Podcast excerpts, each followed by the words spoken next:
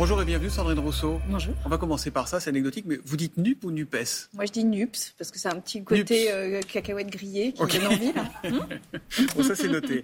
Euh, plus sérieusement, la, Première ministre Elisabeth Borne juge très choquante les, les propos de Jean-Luc Mélenchon qui affirme que la police tue en France. Et vous, Sandrine Rousseau De fait, elle a tué. De fait, elle a tué. La police, euh, l'institution.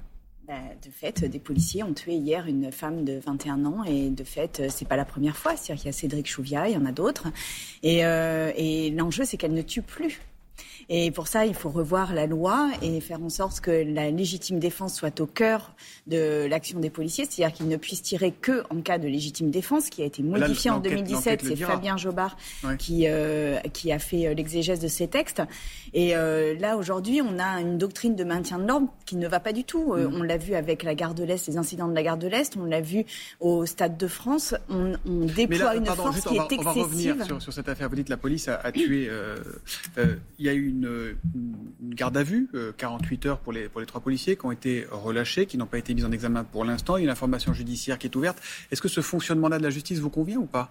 Non, je pense qu'il faut une, une, justice qui soit beaucoup plus indépendante euh, de la police. Et en l'occurrence, aujourd'hui, on a un problème qui est que l'IGPN est à l'intérieur de, de, la police et qu'il nous faut sortir cette IGPN pour faire en sorte qu'il y ait des, des, enquêtes qui soient euh, totalement indépendantes et, et dont les résultats ne sont pas, pas indépendante. Contestables. Ben, euh, on sait qu'à chaque fois qu'il y a euh, des, tirs de policiers, les mm. enquêtes sont euh, longues, elles, ne sont, elles sont souvent contestées et contestables. Et donc, oui, on a un problème en France avec les nouvelles doctrines de maintien de l'ordre. Oui. Mm. Est-ce que vous avez confiance dans la justice de notre pays? Oui. Oui. Parce que du coup, là, on a l'impression qu'il y a une forme de présomption de culpabilité euh, pour les policiers et une forme de présomption d'innocence pour. Non, euh, mais les, Parce que celui qui est mis en examen pour l'instant, c'est le chauffeur de la voiture. Alors, ça ne veut pas dire qu'il est coupable non plus. Mais hein. pour un refus d'obtempérer. Hmm. Les policiers, euh, les policiers ont un devoir d'exemplarité qui est encore supérieur à presque n'importe quel autre citoyen. C'est-à-dire qu'ils ont, comme ils ont la, la responsabilité légitime de la force et qu'ils représentent l'État et qu'ils représentent cette force légitime, ils se doivent d'être absolument exemplaires. Et on ne peut pas aller vers euh, une espèce de flou dans les conditions dans lesquelles ils peuvent dégainer leur arme et mm. tirer, parce que à partir de ce moment-là, on tend la situation avec la population, et euh, si on tend les rapports, eh bien, les policiers sont eux-mêmes aussi en danger en fait, et plus en danger. Donc euh, là, il, faut réapaiser les, les, relations entre la population et la police, ce qui n'a pas été le cas depuis cinq ans, c'est-à-dire que depuis les gilets jaunes, il y a une tension vraiment très importante qui qui a augmenté euh, mm. entre la population et, les policiers, et c'est pas possible. On ne peut pas rester comme ça. Quelle est votre définition de la présomption d'innocence, Sandrine Rousseau? La présomption d'innocence, c'est jusqu'à euh, preuve du contraire, euh, les personnes sont innocentes. Je vous pose la question parce que vous avez eu des mots dans une autre affaire très dure contre Damien Abad, le nouveau ministre des Solidarités, accusé de, viol, mais contre lequel la justice, pour l'instant, en tout cas, n'a rien trouvé à dire. je ne connais pas plus que vous le, le fond de l'affaire, mais est-ce que vous n'appliquez pas là une forme de présomption de culpabilité pour le coup? Sur Damien Abad, il y a surtout euh, le fait qu'il représente le peuple, que c'est un représentant du peuple, il est ministre, mm. et donc il y a un symbole. Et quand on maintient une personne dans euh, le gouvernement qui a été accusée par deux femmes de potentiel euh, viol, enfin en tous les cas les faits qu'elles décrivent relèvent du viol, eh bien on donne un symbole qui est que la parole d'un homme vaut plus que la parole de deux femmes. Or, vous, vous sur un point important, c'est fondamental et il faut se réjouir que les victimes parlent, les, les victimes puissent être entendues euh, comme elles ne l'ont pas été sans doute dans, les années précédentes. Mais est-ce qu'il n'y a pas quand même un risque de tomber dans l'excès inverse? Je signale que Georges Tron, Georges Tron, alors qu'il y avait deux femmes qui l'accusaient de viol, a été immédiatement démis de ses fonctions. Immédiatement. Et ça, c'était il y a 20 ans. Donc euh, aujourd'hui, euh, pourquoi on a plus de précautions alors qu'il y a eu MeToo qui est passé et qu'on a eu un mouvement de libération de la parole qui aurait dû se traduire par un mouvement de libération de l'écoute et de respect de, la parole des femmes Et on voit que le gouvernement euh, ne donne aucun signal que cette parole est importante. Or aujourd'hui, il faut dire aux femmes que leur parole est importante, qu'elles comptent, que les mots, leurs mots et que tant qu'on ne sait pas, eh bien, il y a des mesures conservatoires, un principe de précaution qui doit s'appliquer. Le gouvernement, s'il obtient une majorité euh, aux législatives dans, dans, 15 jours, veut faire voter une loi sur le pouvoir d'achat. Euh, il annonce déjà une, une, revalorisation de 4% des retraites pour le mois de juillet. C'est une bonne nouvelle ou c'est une mesure électoraliste? Comment vous recevez cette, euh, cette info donnée par Elisabeth Bornière? Là, on sent une panique hein, dans le gouvernement. C'est-à-dire qu'il il, il, propose plein de choses comme ça, rapidement, à la va-vite, pour essayer de maintenir leur majorité au Parlement. c'est bon signe pour nous. Ça veut dire que cette panique révèle le fait qu'ils ne sont pas sûrs d'avoir la majorité et que nous, nous pouvons la gagner. Et je, je dis aux Français et Françaises que là, il y a quand même un enjeu, c'est d'imposer la cohabitation. Et ça serait la première fois dans cette Ve République que dès l'élection du président de la République, il y ait tout de suite une forme de vote de défiance qui lui impose une cohabitation. Ce serait très important parce que dans ces cas-là, la, retraite n'augmenterait pas euh, de 4%, elle serait garantie à 60 ans, elle serait augmentée pour euh, les, le minimum retraite jusqu'à 1500 euros. Et donc, il nous faut vraiment progresser dans les droits sociaux et dans les droits à la retraite. Donc là, c'est pas juste 4%, c'est pas juste un chèque alimentation le temporaire. Le chèque, c'est une bonne idée ou pas Le chèque de 100, enfin, le, le virement qui aura sans doute à la rentrée de 100, 150 euros environ. C'est une mesure ponctuelle face à une situation qui est euh, structurelle, qui est euh, qui gangrène aujourd'hui la, société.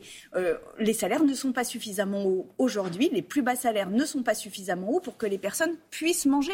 Et on ne peut pas se contenter de ça. Et ça n'est pas un chèque qui va résoudre le problème, c'est une politique structurelle d'augmentation des salaires. Hmm. Si ce n'est pas Jean-Luc Mélenchon euh, qui devient Premier ministre en cas de victoire de votre camp, euh, ça pourrait être vous? Parce que, évidemment, Emmanuel Macron ne veut pas nommer Jean-Luc Mélenchon. Dans l'accord de la NUPES, il est noté que ce sera Jean-Luc Mélenchon. Et si ce n'est pas lui, alors Vous vous iriez Ce sera Jean-Luc Mélenchon. Non? euh, évidemment, on parlait, on parlait des prix de l'alimentation, ils sont tous impactés par la guerre en Russie. Emmanuel Macron a dit il ne faut pas humilier la, Russie. Est-ce qu'il a raison de dire ça? Est-ce que c'est la, la réelle politique euh, qui doit, qui doit primer?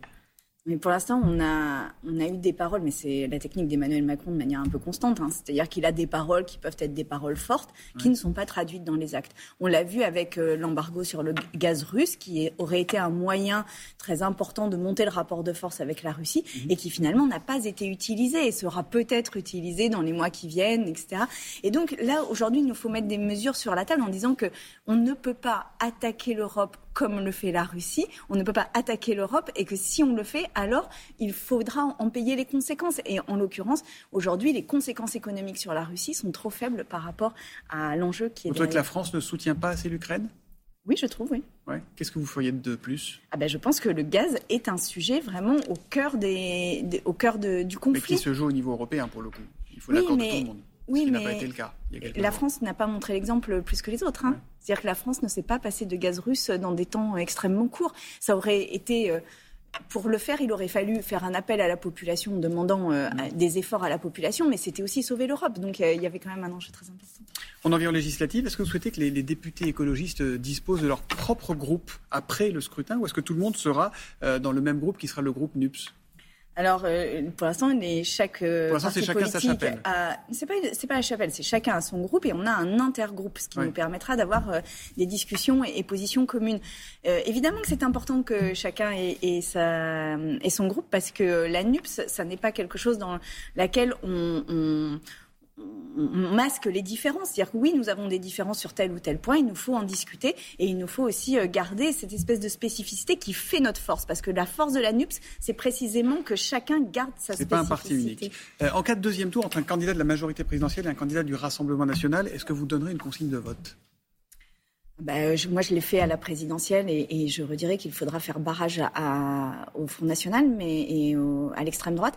Ceci dit, euh, aujourd'hui, euh, la question des duos se pose plutôt entre euh, LREM et la NUPS. Et dans ces cas-là, eh bien, j'invite tout le monde à vraiment se mobiliser pour que euh, cette victoire de Macron euh, à l'élection présidentielle passe pour ce qu'elle est, c'est-à-dire euh, une, victoire par défaut et non pas une victoire par soutien. Est-ce que vous seriez affiché comme l'ont fait Daniel Obono, Daniel, Daniel Simonet pardon, et Daniel Obono, avec Jérémy Corbyn, ex-patron du Parti travailliste britannique, qui a été exclu de son groupe parlementaire en raison de son laxisme face à l'antisémitisme? Est-ce que c'était une erreur, ça, cette photo?